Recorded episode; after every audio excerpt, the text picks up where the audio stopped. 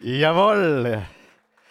Ich freue mich, dass wir hier sein dürfen, ein kleines Team vor Ort, aber noch viel wichtiger, ihr zu Hause. Schön, dass ihr dabei seid. Darf ich fragen, wer ist bereit für wirklich gute Nachrichten heute? Wirklich gute Nachrichten in diesen Zeiten. Okay, ihr könnt Platz nehmen. Zu Hause könnt ihr tun, was ihr wollt. Ihr könnt auch in Pyjamas bleiben, sitzen bleiben, liegen bleiben, aufstehen, was immer ihr möchtet. Wir haben in den letzten Wochen einige sehr herausfordernde Botschaften gehört. Und nächste Woche wird es wahrscheinlich oder könnte es vielleicht wieder sehr herausfordernd sein. Aber ich verspreche dir, sehr gut und sehr stark und vor allem extrem lebensverändernd. Heute wollen wir uns wirklich gute, wirklich gute Nachrichten vor Augen führen. Wir wollen uns heute erinnern, wie gut unser Gott ist. Und dann wollen wir als Höhepunkt das feiern, indem wir gemeinsam die Kommunion feiern. Und ich habe ja schon angekündigt am Sonntag, letztes Mal und auch am Mittwoch, dass wir heute die Kommunion, das Abendmahl feiern werden und dass du zu Hause etwas vorbereitest, nämlich äh, ein Schluck Traubensaft oder Wein und ein Stück Brot für dich und deine Liebsten und deine Familie. Äh, wenn das noch nicht getan hast, bitte mach das noch geschwind und äh, komm ganz schnell zurück, damit du nicht viel verpasst. Unsere Loyalität gilt ihm alleine. Und wir wollen uns erinnern daran, wie gut er ist und vor allem auch daran, was er getan hat. Jonathan Edwards war ein Prediger im 18. Jahrhundert im Rahmen der Great Awakening, die stattgefunden hat. Und als 18-Jähriger, als 18-Jähriger hat er seine erste Predigt geschrieben. Und äh, diese Predigt hat gelautet Christian Happiness, also die Glückseligkeit des Christen, die Glückseligkeit des Jesus-Nachfolgers. Und als 18-Jähriger hat er folgende drei Punkte, gewaltige Weisheit, die man sich von so manchen 18-Jährigen heute wünschen würde, gibt sie sicher irgendwo.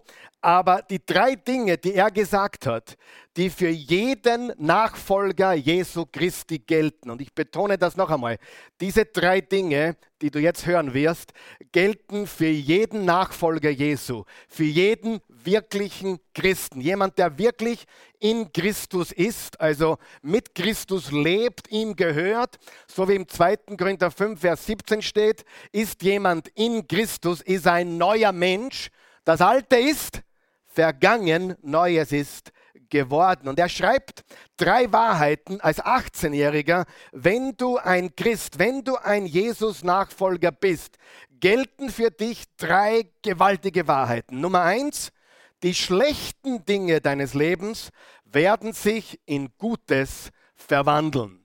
Wie oft haben wir den Vers hier schon zitiert? Öfters, vielleicht manchmal sogar jeden Sonntag. Römer 8, Vers 28. Denen, die Gott lieben, dient alles zum Besten. Nicht nur an ihn glauben, nicht nur ihm vertrauen, sondern ihn von ganzem Herzen lieben, mit all deiner Kraft, mit all deinem Sein, mit all deinen Emotionen, mit allem, was du bist, ihn zu lieben. Denen äh, wird alles zum Besten gereichen. Und das Erste, was er gesagt hat, die schlechten Dinge deines Lebens werden sich in Gute, ins Gute verwandeln. Also wir können davon ausgehen, dass was immer wir jetzt durchmachen, was immer wir jetzt erleiden, was immer wir jetzt durchmachen, wenn wir auf Jesus vertrauen, wenn wir unseren ganzen Blick auf ihn richten, wenn wir ihn lieben von ganzem Herzen, dann und nur dann, hast du mich gehört, wird alles gut. Du hast sicher schon mal diese top motivierten Redner gehört oder top motivierten, übermotivierten, alles wird wieder gut. Schon mal gehört? So ein Blödsinn. Das stimmt nämlich nicht. Denn nicht alles wird gut hier und auf dieser Erde. Aber für einen Jesus-Nachfolger werden alle schlechten Dinge deines Lebens sich ins Gute verkehren, ins Gute verwandeln. Das ist Nummer eins. Und jetzt könnten wir jubeln und jauchzen und nach Hause gehen und wir waren alle glücklich, oder? Ihr habt vergessen, ihr seid schon zu Hause, ja. Aber wie auch immer. Zweitens, die wirklich guten Dinge deines Lebens und die Betonung auf wirklich, die wirklich guten Dinge deines Lebens können dir niemals genommen werden. Wir wissen, Geld kann uns genommen werden, Besitztümer können uns genommen werden, sogar unsere persönliche Freiheit kann eingeschränkt sein und uns genommen werden, gerade in den Zeiten, in denen wir jetzt leben. Aber die wirklich guten Dinge, die von Gott kommen und er alleine ist gut, die wirklich guten Dinge deines Lebens können dir niemals genommen werden. Der Friede, den ich habe, der kommt nicht von der Welt, er kommt von Jesus, dem Friedenfürst. Und diesen Frieden kann mir niemand nehmen. Die Freude, die meine Kraft ist, die ich am Herrn habe, die kommt von ihm und die kann mir niemand nehmen. Also die schlechten Dinge werden sich alle in Gutes verkehren und die guten Dinge, die wirklich guten Dinge, kann mir niemand nehmen. Was für eine Weisheit von einem 18-jährigen jungen Burschen. Ha? Das waren noch Zeiten. Und drittens, das freut uns jetzt alle, das Beste kommt erst. Das Beste kommt erst. Weißt du, egal was du durchmachst, egal wie gut es scheint, egal wie schlecht es scheint, das Gute kannst du alles verlieren und das Schlechte kann sich alles in Gutes verwandeln. Aber eines dürfen wir niemals vergessen, das Beste kommt erst. The best is yet to come. Halleluja. Und das ist, worüber wir heute auch reden werden. Und äh, wir werden uns in wenigen Momenten Psalm 46 anschauen. Psalm 46 ist ein Psalm der Zuflucht, den wir gerade in diesen crazy times, in diesem crazy life und darf ich hinzufügen, in dieser crazy world, ja, habe ich vergessen. Es ist nicht nur ein verrücktes Leben in verrückten Zeiten. Wir leben in einer verrückten Welt. Und weißt du, interessant ist, die Psalmen sind eine der besten Adressen wenn wir durch Schwierigkeiten gehen. Was tun die meisten Christen, wenn sie Probleme haben? Die meisten Christen, die Gott suchen, wenden sich den Psalmen zu, richtig? Psalm 91 zum Beispiel, der Psalm des Schutzes Gottes. Psalm 46, der Psalm der, der, der Zuflucht, dass er unsere Festung ist. Psalm 23, der Herr ist mein Hirte. Psalm 1, wohl der Menschen, der nicht wandelt im Rat der Gottlosen. Es ist so spannend, wie gewaltig die Psalmen sind. Warum sind die Psalmen so beliebt? Weil sie das echte Leben beschreiben. Sie beschönigen nichts, sie tun nicht so, wir, wir sind alle so toll. Wer von euch weiß, Religion macht das. Religion macht das. Ja, ich habe in viele Religionen hineingeschnuppert, auch die Mormonen und die Zeugen Jehovas und auch christliche Gemeinden, wo man das Gesicht nach außen schön wahren muss, richtig? Alle müssen glauben, ich bin gesegnet, mir geht's gut, alles ist super. Juhu, richtig? Nicht so die Psalmen. Die Psalmen lieben wir deswegen, weil sie uns ungeschminkt zeigen, wie die Menschen wirklich fühlten, wie es ihnen wirklich ging. Ich denke an die Psalme von David, der sein Herz vor Gott ausschüttete. Sagt, ich habe gesündigt. Herr, vor dir allein habe ich gesündigt. Gegen dich allein habe ich gesündigt bitte verzeih mir, stell mir die Freude an deinem Heil wieder her. Die Psalmen sind gigantisch.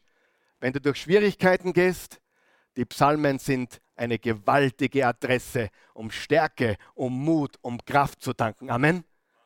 Ich habe eine Gewohnheit, ich äh, gehe immer nach dem Datum.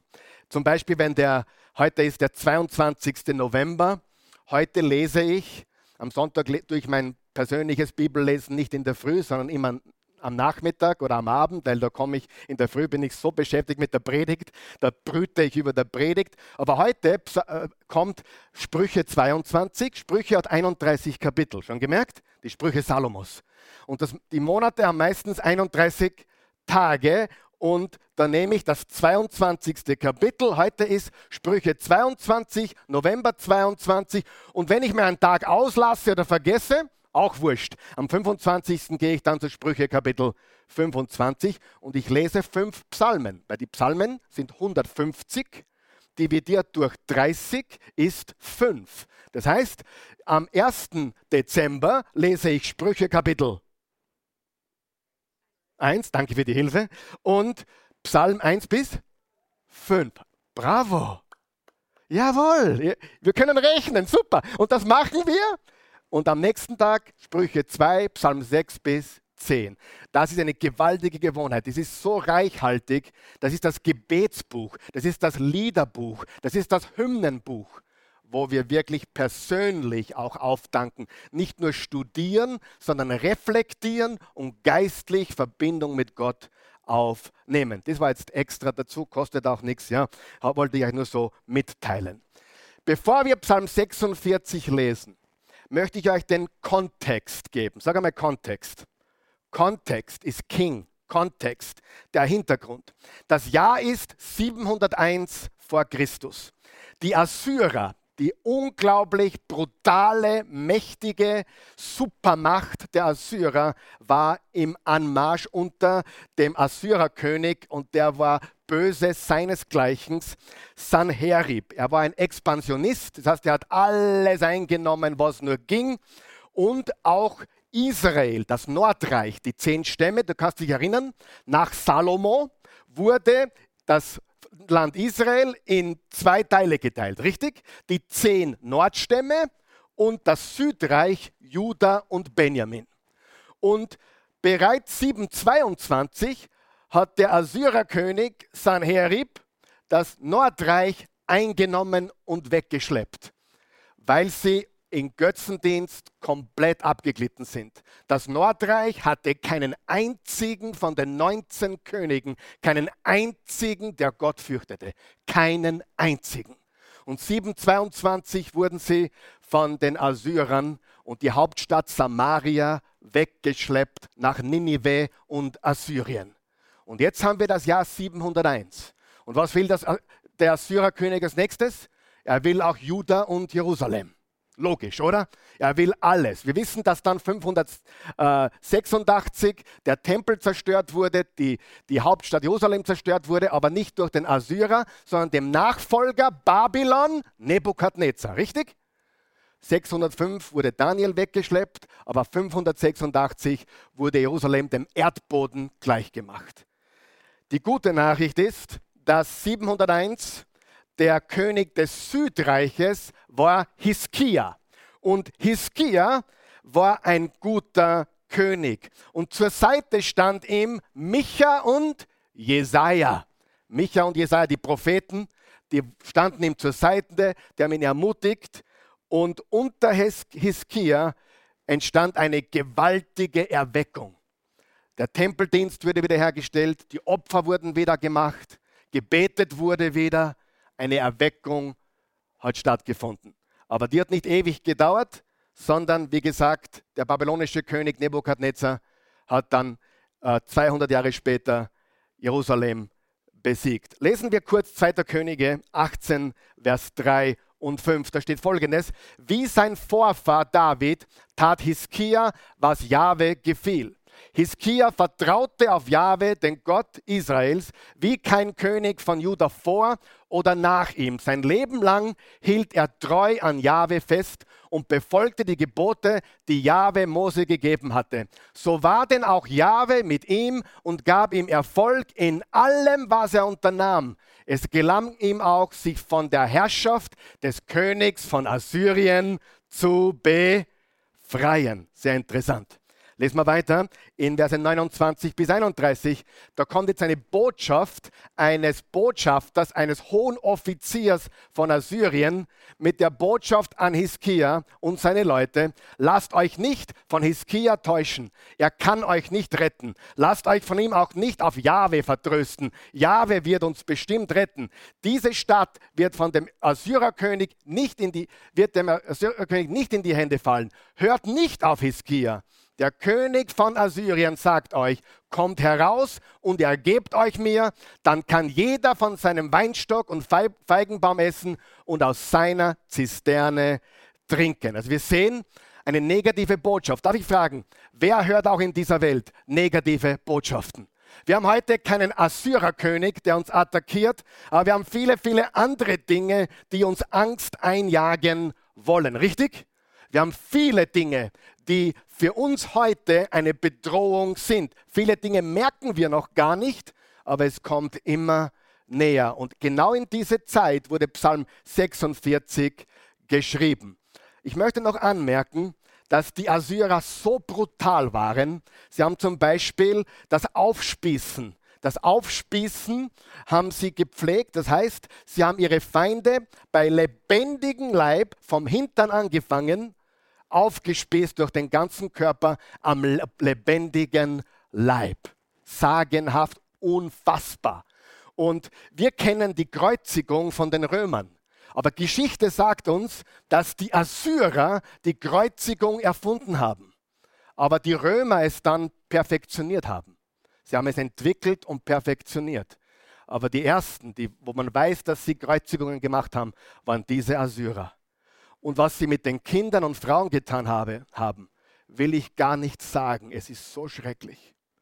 Also wenn du glaubst, das Aufspießen ist schrecklich, Sie haben den Bart ausgerissen von den Männern. Sie haben, sie haben ihnen die Hand in den Mund gesteckt oder so viele Finger wie möglich. Sie haben sie gequält, gekreuzigt, aufgespießt bei lebendigem Leib. Aber das ist noch gar nichts, was sie den Frauen und Kindern angetan haben. Ich, ich lasse das nur so im Raum stehen. Es ist so schrecklich, so emotional. Und davor hatten sie Angst. Davor hatten sie Angst. Und Lesen wir noch eine Stelle, 2. Könige 19, Vers 6 und 7. Das ist die Ermutigung von Jesaja. Sagt eurem Herrn, so spricht Jahwe. Jetzt spricht Jesaja. Hab keine Angst vor den Drohungen, die du gehört hast. Fürchte dich nicht vor den Lästerungen der Boten des assyrischen Königs. Pass auf, ich werde dafür sorgen, dass er ein Gerücht hört und in sein Land zurückkehrt. Dort werde ich ihn umbringen lassen. Lesen wir noch Vers 19. Da betet jetzt Hiskia, jetzt doch Jahwe, unser Gott, rette uns vor ihm, damit alle was auch jetzt steht, damit alle Königreiche der Welt erkennen, dass du Jahwe alleine Gott bist. Und dann schauen wir, was passiert ist. In dieser Nacht tötete ein Engel Jahwes im Lager der Assyrer 185.000 Mann. Und das waren die stärksten, brutalsten. Da ist der Liam Nissen, trägt dagegen. Ja. Wenn du den weißt, wer das ist, von Taken, äh, stell dir vor, 185.000 Liam Nissens. Ja? Äh, und die wurden alle dem Erdboden gleichgemacht. Am nächsten Morgen, als alles mit Leichen übersät war, da brach König Sanherib den Feldzug ab und kehrte in seine Heimat nach Ninive, Ninive in Assyrien, zurück. Hiskia war ein Mann Gottes. Er hat durch seine Hingabe zu Gott indem er auf Jesaja, den Propheten Gottes, und auf Micha, den Propheten Gottes, gehört hat. Eine Erweckung ins Leben gerufen und Gott hat sie befreit vor dieser scheußlichen Supermacht Assyriens. Und ich kann dir eines sagen, mein Freund und meine Freundin: Gott kann und wird uns retten, von egal was kommt. Und selbst wenn er es nicht tut, dann sind wir augenblicklich in seiner Gegenwart. Und mit diesem Hintergedanken lesen wir jetzt Psalm 46. Stell dir vor, du bist ein jüdischer Mann und du hörst die Drohungen der Assyrer. Du hörst, was sie gedroht haben und du hörst auch, was sie deiner Frau und Kindern angedroht haben. Stell dir das vor. Da war keine Hoffnung. Die haben alles eingenommen, was ihnen im Weg war. Israel war schon weg, das Nordreich, Ägypten war schon eingenommen, alles haben sie sich zu eigen gemacht. Es war die Supermacht vor Babylon durch Nebukadnezar. Da war der Sanherib der Assyrer in der gleichen Gegend. Und jetzt stell dir vor, du sitzt in Jerusalem und du weißt, die Assyrer sind im Anmarsch. Du weißt, die spießen auf, kreuzigen und machen mit deiner Frau und deinen Kindern noch viel Schlimmeres. Und du hast keine Hoffnung außer eine. Und jetzt lesen wir Psalm 46. Ist jeder da? Sag mal Kontext. Ist Kontext wichtig? Wer hat es verstanden, wie wichtig Kontext ist? In dieser Situation wurde dieser Psalm geschrieben. Lesen wir ihn gemeinsam. Gott ist für uns Zuflucht und Schutz. In Zeiten der Not schenkt er uns seine Hilfe mehr als genug. Darum fürchten wir uns nicht, wenn auch die Erde bebt und wankt und die Berge mitten ins Meer sinken. Wenn auch seine Wellen brausen und tosen und die Berge erheben sich von, von seiner gewaltigen Kraft. Ein Strom von vielen Bächen gespeist, erfreut die Stadt Gottes, den heiligen Ort, an dem der Höchste wohnt. Ja, Gott wohnt in ihrer Mitte. Darum wird sie niemals ins Wanken geraten. Gott wird ihr Hilfe bringen, wenn sich die Nacht zum Morgen wendet. Völker geraten in Aufruhr, Königreiche wanken. Gott lässt seine Stimme nur einmal erschallen und schon vergeht die ganze Welt. Der allmächtige Herr ist mit uns. Der Gott Jakobs ist für uns eine sichere Burg kommt und führt euch vor Augen, welch große Taten der Herr vollbracht hat. In aller Welt hat er vernichtende Schläge gegen seine Feinde geführt. Er beendet Kriege überall auf der Erde. Pfeil und Bogen bricht er in zwei. Er zerschmettert Speere und verbrennt Streitwagen im Feuer. Lasst euren Aufruhr und erkennt, dass ich allein Gott bin, hoch erhaben über alle Völker, geehrt in aller Welt. Der allmächtige Herr ist mit uns. Der Gott Jakobs ist für uns eine sichere Burg. Wer von euch kann das auch für sich brauchen? Diese Gewissheit, diese Zuflucht. Und wir leben in Zeiten, die sind definitiv anders. Ich bin da vorsichtig, wenn ich sage, wir leben in Zeiten, die waren noch nie wie heute, weil es gab immer schlimme Zeiten, richtig? Ich kann nur von meinem Leben sehen, dass die Welt heute eine andere ist wie zu meiner Kindheit. Ja? In meiner Kindheit, ich kann mich noch so gut erinnern, ich war 12, 13, 11, 9, 10, ich war ein, noch nicht einmal ein Teenager. Was habe ich gesagt zur Mama am Vormittag in den Ferien? Mama, ich gehe hinaus. Und was sagt die Mama? Ja, kommst zum Essen wieder. Oder am Nachmittag, Mama, ich gehe fort, ich gehe hinaus. Ja, komm wieder, wenn es dunkel ist. Richtig?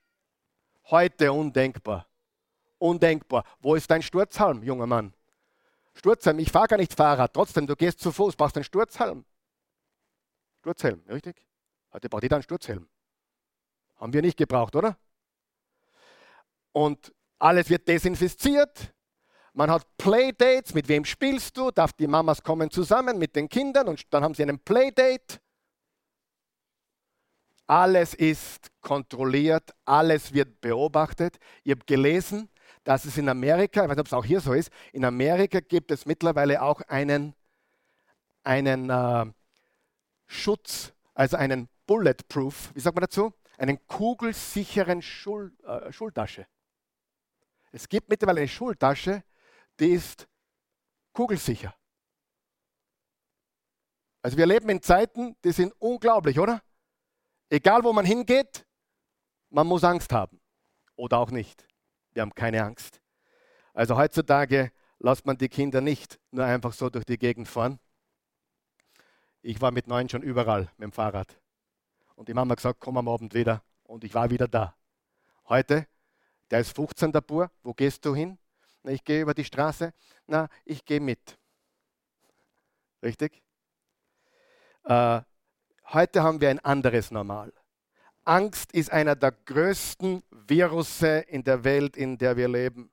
Und es gibt auch genügend Gründe dafür natürlich. Und Psalm 46 ist ein wunderbarer Leitfaden dafür, woran wir uns erinnern sollen und niemals vergessen dürfen. Und jetzt schauen wir uns drei Punkte an und dann feiern wir Abendmahl. Schritte auf dem Weg zu wahrem Frieden. Erstens, erinnere dich an die Gegenwart Gottes. Woran erinnern wir uns? An die Gegenwart Gottes. Im Vers 2 bis 4. Gott ist unsere Zuflucht und Schutz. In Zeiten der Not schenkt er uns seine Hilfe mehr als genug.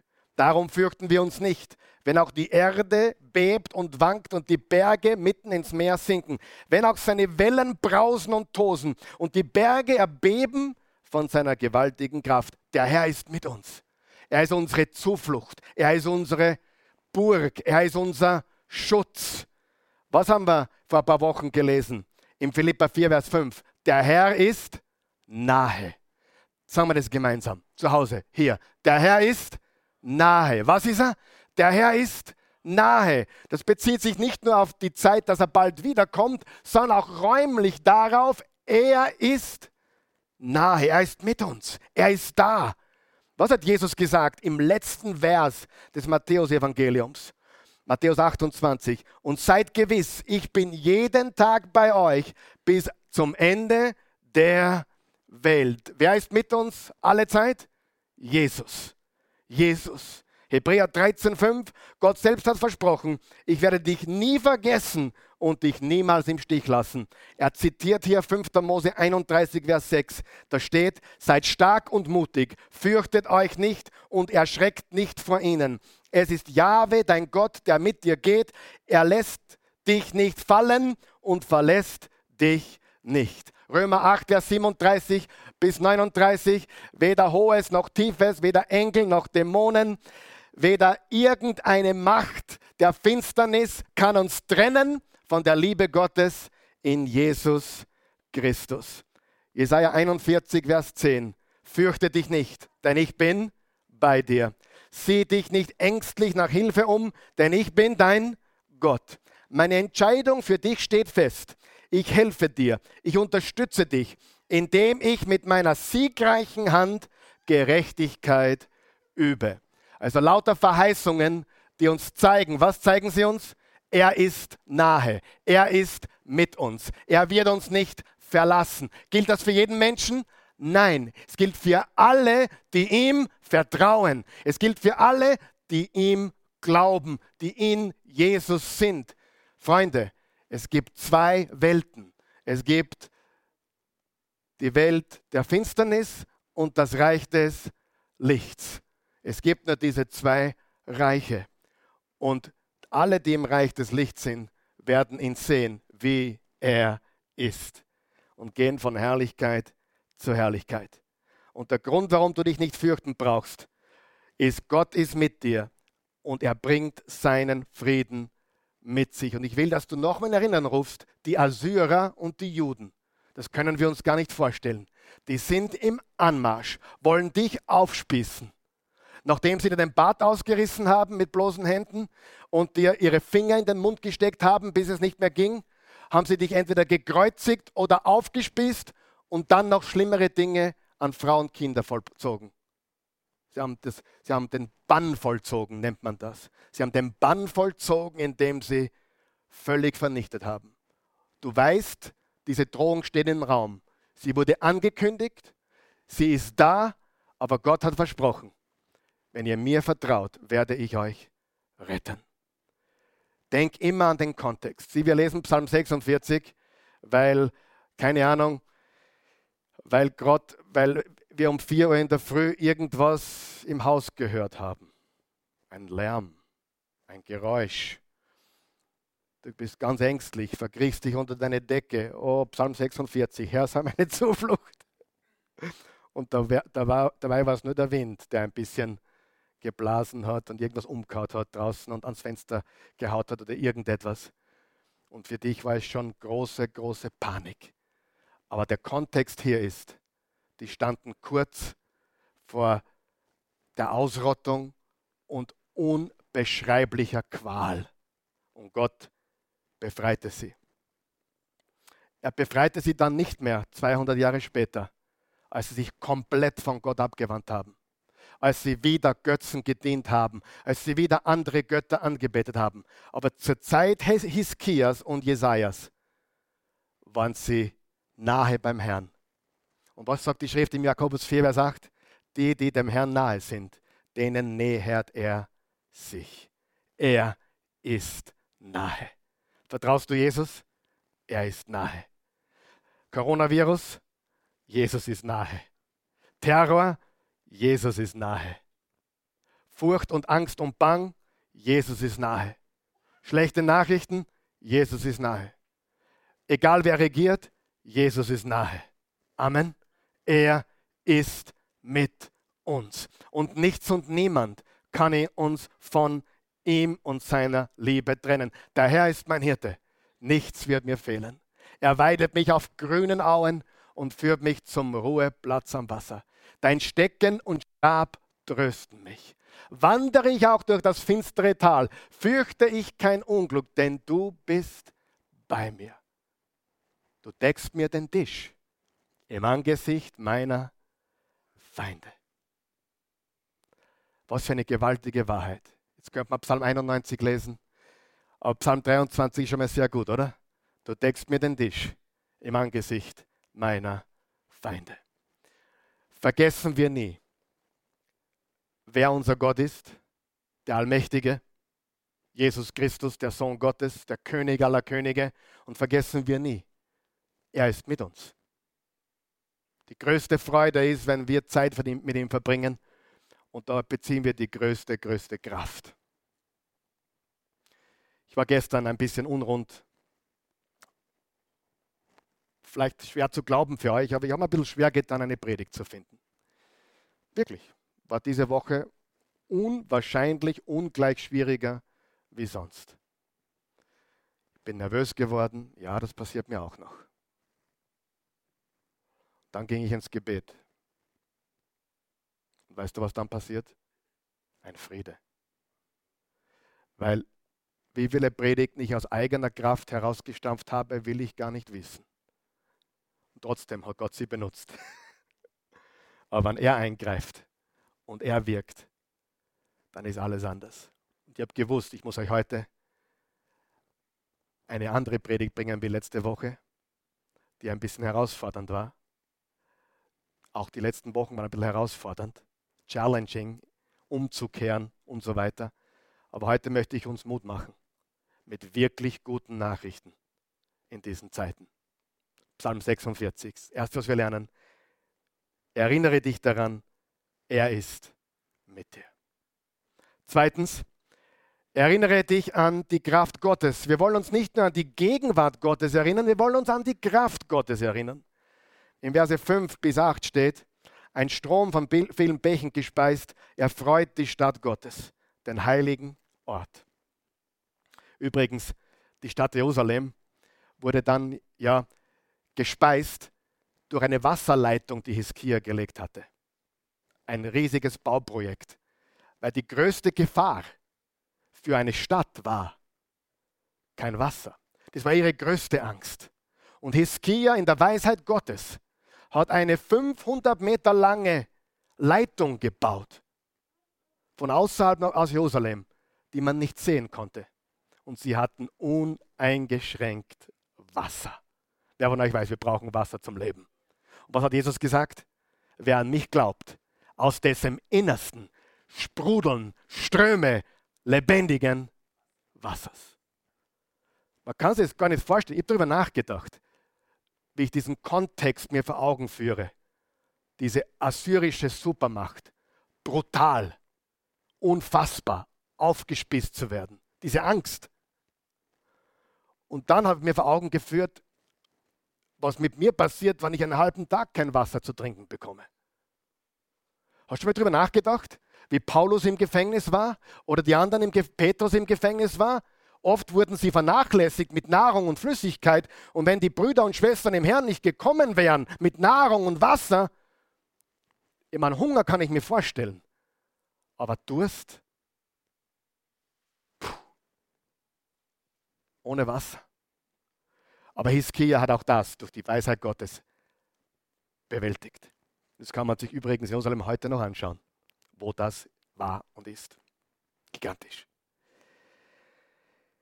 Vers 6, ja, Gott wohnt in ihrer Mitte, darum wird sie niemals ins Wanken geraten. Gott wird ihre Hilfe, wird ihr Hilfe bringen, wenn sich die Nacht zum Morgen wendet. Völker geraten in Aufruhr, Könige, Königreiche wanken, Gott lässt seine Stimmen einmal erschallen und schon vergeht die ganze Welt. Der Allmächtige, der Allmächtige, der was? Der Allmächtige, Herr ist mit uns.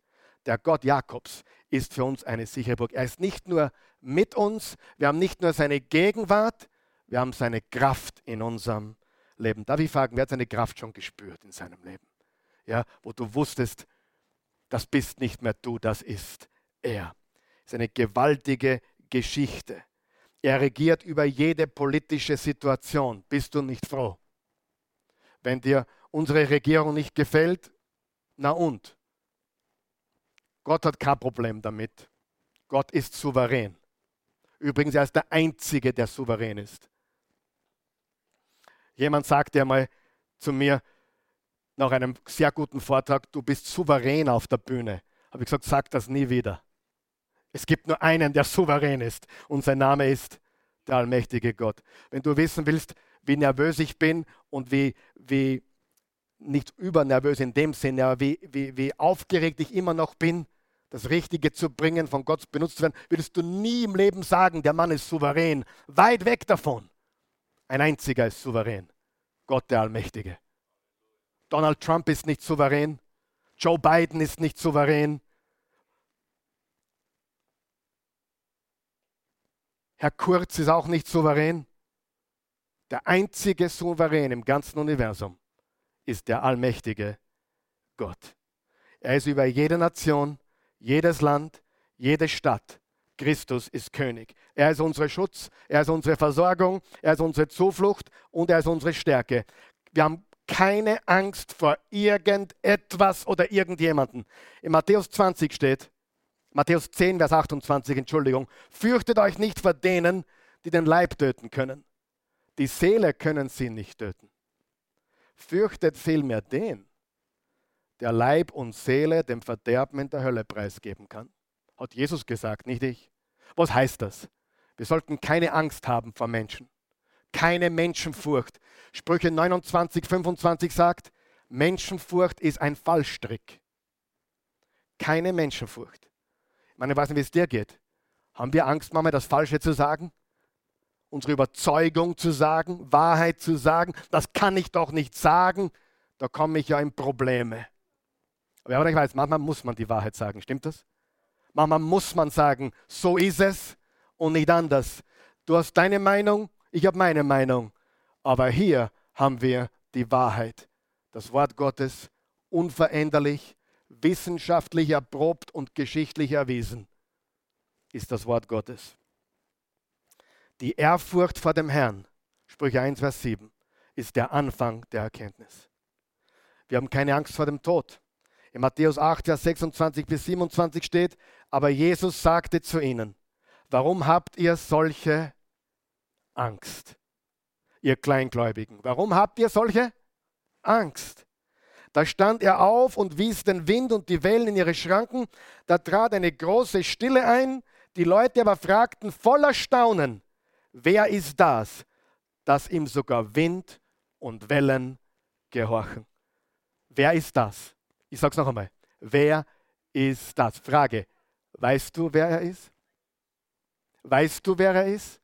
Oder gehörst du zu denen, die fragen, wer ist das? Wer ist er? Er ist der, der die Planeten gemacht hat. Er ist der, der deinen Puls aufrecht erhält. Weißt du das? Weißt du, dass wenn er will, dass du stirbst, dann stirbst du? Und wenn er will, dass du lebst, dann lebst du? Das sollte eine Ermutigung sein für alle Fitness-crazy Leute. Ja?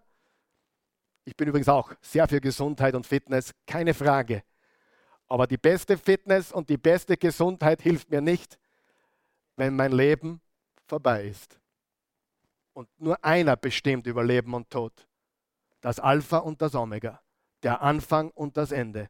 Und der Erste und der Letzte. Einige hier sollten schon längst tot sein und leben noch. Richtig? Warum lebst du noch?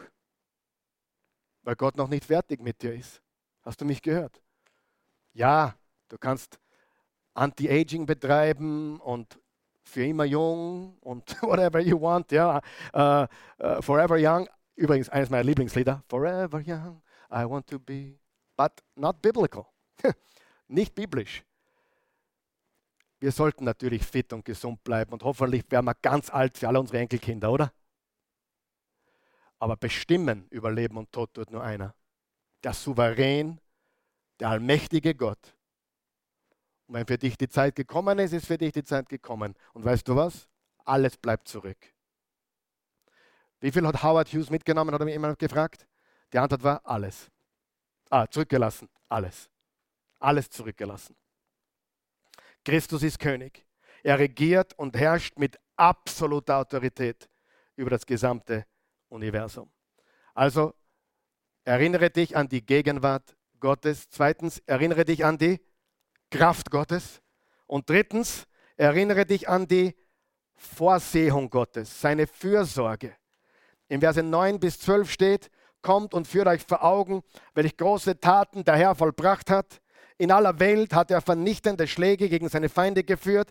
Er beendet Kriege überall auf der Erde. Pfeil und Bogen bricht er in zwei. Er zerschmettert Speere und verbrennt Streitwagen im Feuer. Lasst euren Aufruhr und erkennt. Ist eine schwache Übersetzung. Die wörtliche Übersetzung sagt hier, seid still und erkennt, dass ich Gott bin. Seid still und erkennt, dass ich Gott bin. Ist es nur für mich schwer, still zu sein oder ist es für dich auch schwer? Manche können sehr leicht still sein. Ja. Ich denke mir, still bin ich im Urlaub, aber da gelingt es mir auch nicht. Ich tue mir sehr schwer, nichts zu tun. Wem geht es auch so? Was sagt uns Gott hier im Vers 11? Lasst euren Aufruhr und erkennt, dass ich allein Gott bin. Oder seid still und wisset, dass ich der Herr bin. Was will er uns sagen? Hör auf, alles zu probieren. Vertrau mir. Hoch erhaben über alle Völker, geehrt in aller Welt. Der allmächtige Herr ist, ist mit uns, der Gott Jakobs, ist für uns eine sichere Burg. Erinnere dich an die Gegenwart Gottes, erinnere dich an die Kraft Gottes und erinnere dich an die Vorsehung Gottes. Wir müssen eines verstehen. Das ist ganz wichtig. Es besteht eine Kluft zwischen unserem Schöpfer und uns. Was er sieht, sehen wir nicht. Im Jesaja 55 steht: Meine Gedanken sind nicht eure Gedanken, sagt der Herr. Meine Wege sind nicht eure Wege. Denn so viel der Himmel höher ist als die Erde, so viel höher stehen meine Wege über eure Wege und meine Gedanken über eure Gedanken. Gott zu verstehen ist nicht leicht. Wir können verstehen, was er uns sagt, aber wir wissen nicht alles, was er tut. Das ist ungefähr so die Kluft zwischen meinem neunjährigen Samson und mir. Manchmal ist es ein bisschen mühsam zu erklären, was ich will. Warum man nicht ständig Schokolade essen kann, warum es nicht zum Frühstück, zum Mittag und zum Abendessen Schokolade gibt. Da muss man mir vertrauen, oder? Kapiert er nicht. Ja? Und genauso wie zwischen einem fast 50-Jährigen und einem fast 10-Jährigen eine riesige Kluft ist, eine intellektuelle Kluft. Diese Kluft ist noch viel größer zwischen unserem Schöpfer und seiner Schöpfung. Und wenn jemand sagt, ne, ich kann mir Gott nicht vorstellen, hat er gerade eigentlich anerkannt oder zumindest verstanden, ja, wann es Gott gibt, ist er nicht vorstellbar. Er ist auf einer anderen Ebene. Seine Gedanken sind nicht unsere Gedanken. Deshalb brauchen wir Vertrauen. Er ist souverän. Und das ist die Hauptlektion, die wir gerade im Bibelstudium von Daniel lernen, im, Buch Daniel, was wir am Mittwochabend studieren. Ich möchte zum Abschluss noch zurückgehen zu Verse 5 und 6. Weil Verse 5 und 6 sind prophetisch auf die Zukunft. Wir haben gesagt, die Bibel ist Geschichte. Sie hilft uns in der Gegenwart, aber sie sagt die Zukunft mit Präzision vorher. Mehr als 300 präzise Prophezeiungen auf Jesus hin im Alten Testament, die schon erfüllt sind. Mehr als 300. Ja, Jesaja, Micha, Psalmen, Sacharja, viele Stellen. Übrigens, eines meiner Lieblingsbücher in der Bibel momentan ist Hosea. Gott hat gesagt, heirate eine Prostituierte, heirate eine Hure. Sagt Hosea, warum? Ja, weil Israel ist eine Hure und ich will wissen, ich will, dass du weißt, wie sich das anfühlt. Und dann hat er gesagt, heirate eine Hure und genau so werde ich mein Volk behandeln. Und dann wird sie Ehebruch begehen, sie wird dir davonlaufen, du hast drei Kinder mit ihr, sie lauft dir davon. Und dann sagt Gott, so, jetzt hol sie und kauf sie zurück.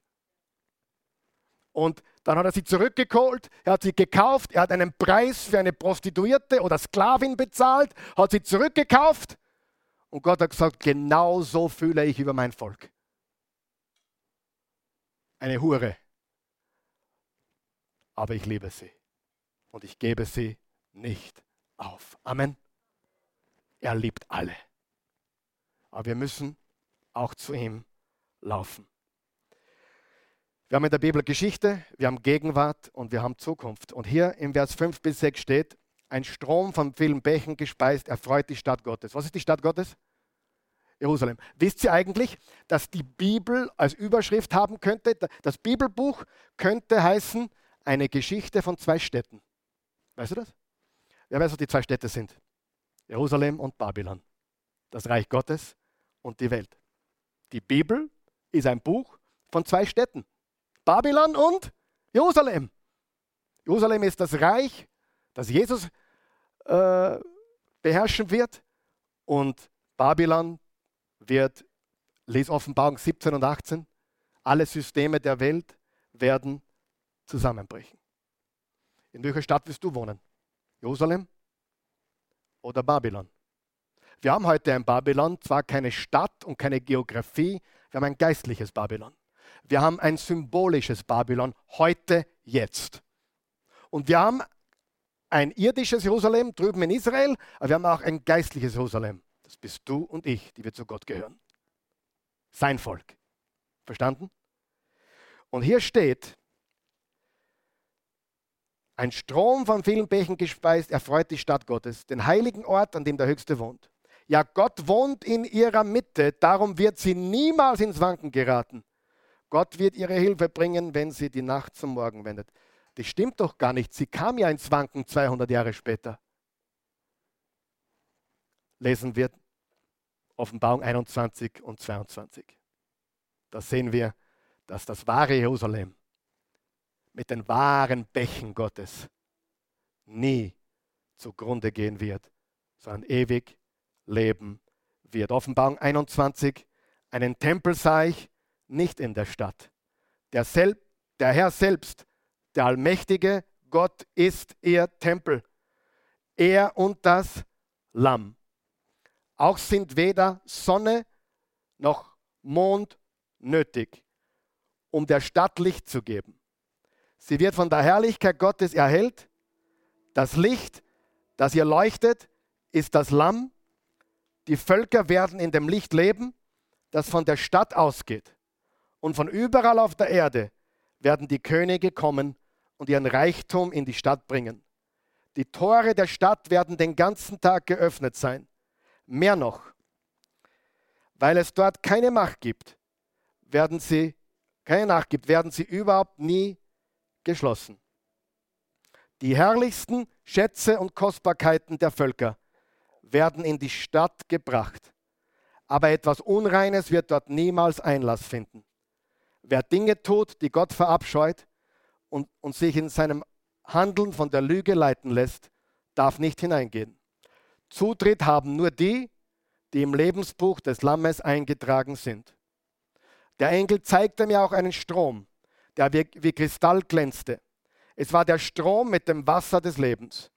Er entspringt bei dem Thron Gottes und des Lammes und fließt die breite Straße entlang, die mitten durch die Stadt führt.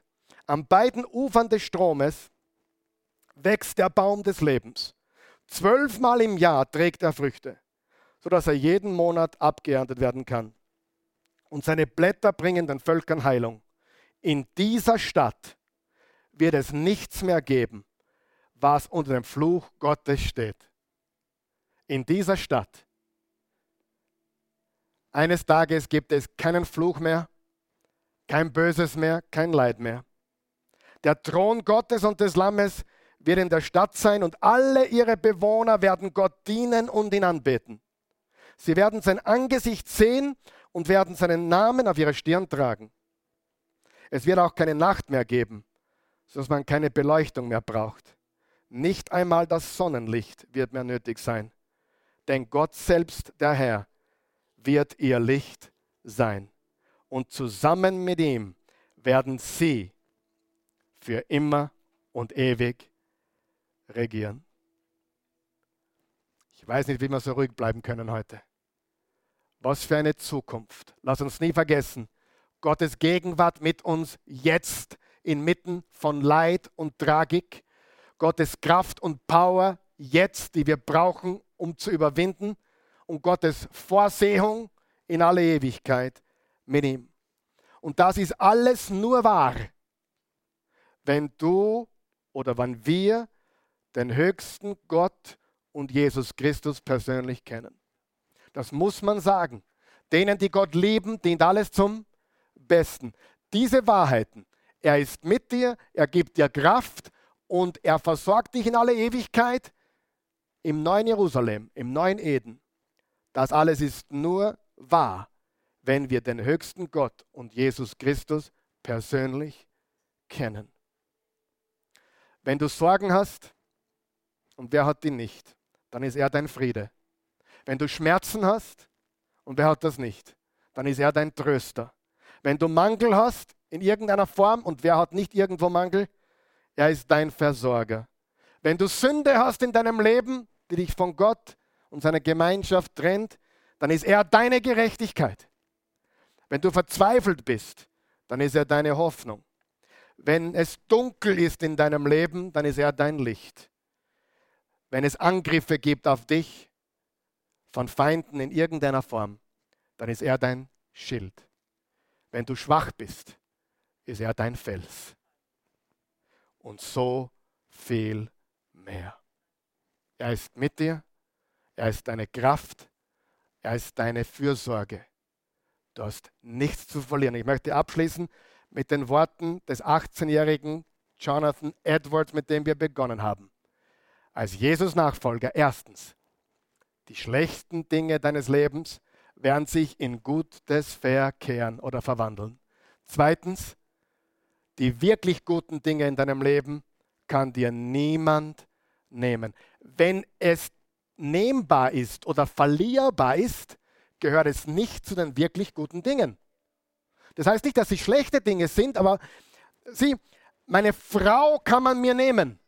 Sie, sie kann vor mir nach Hause gehen, stimmt es? Aber Jesus verliere ich niemals. Eines muss klargestellt werden. Ich liebe die Christi mehr als je zuvor. Aber Jesus liebe ich mehr. Mehr.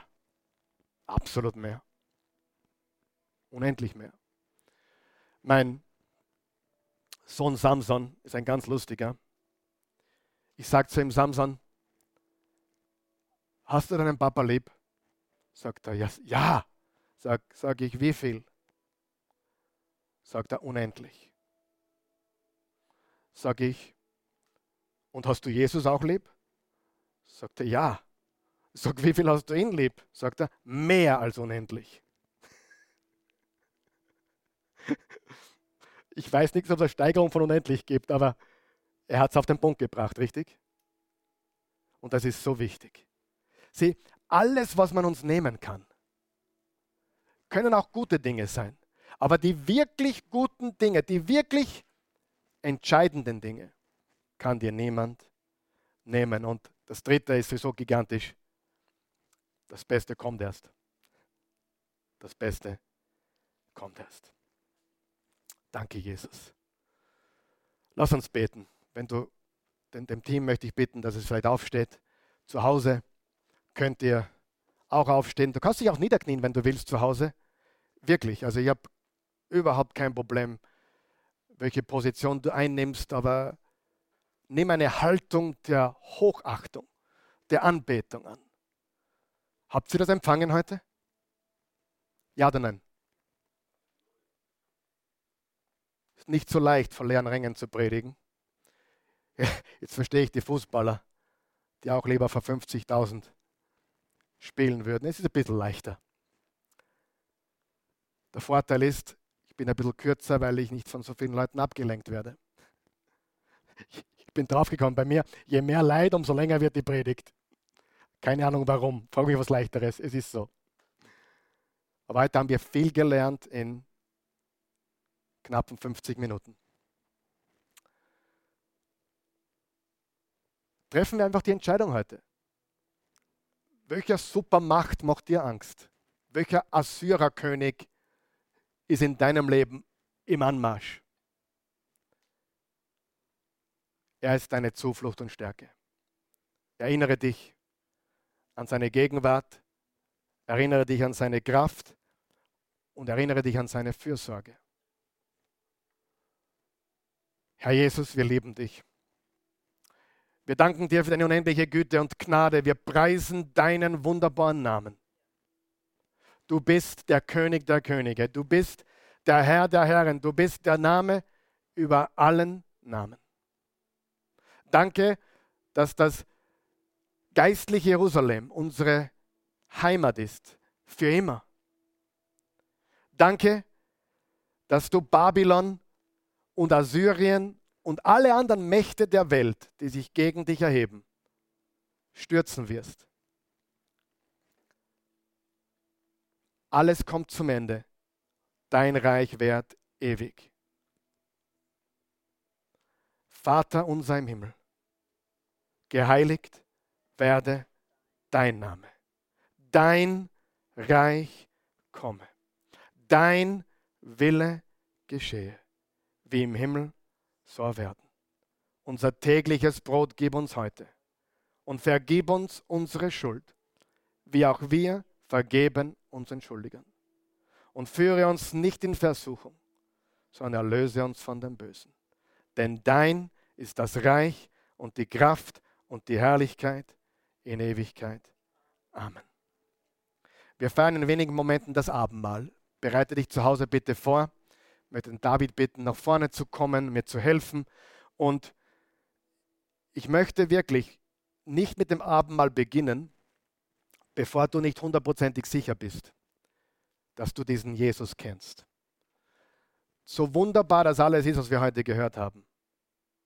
Seine Gegenwart, Kraft und ewige Fürsorge. Das gilt für jemanden, der sagt, Jesus, ich vertraue dir. Ich glaube dir. Ich gehöre dir. Wenn du diese Entscheidung treffen möchtest, jetzt machen wir das extra für dich zu Hause gemeinsam. Helfen wir den Leuten zu Hause oder auch hier, wenn du die Entscheidung treffen willst, beten wir. Guter Gott, danke für deine grenzenlose Liebe. Danke für Jesus, der in diese Welt kam. Gott wurde Mensch, lebte unter uns und starb für uns. Jesus, du starbst für meine Sünden. Und die sind viele. Aber dein Tod wäscht alle meine Sünden weg. Meine Schuld ist getilgt. Der Preis ist bezahlt. Danke. Und Jesus, ich glaube, dass du auferstanden bist. Du bist aus diesem Grab raus. Du bist tot hinein, lebendig heraus. Du lebst heute. Du bist mitten unter uns. Wir vertrauen dir.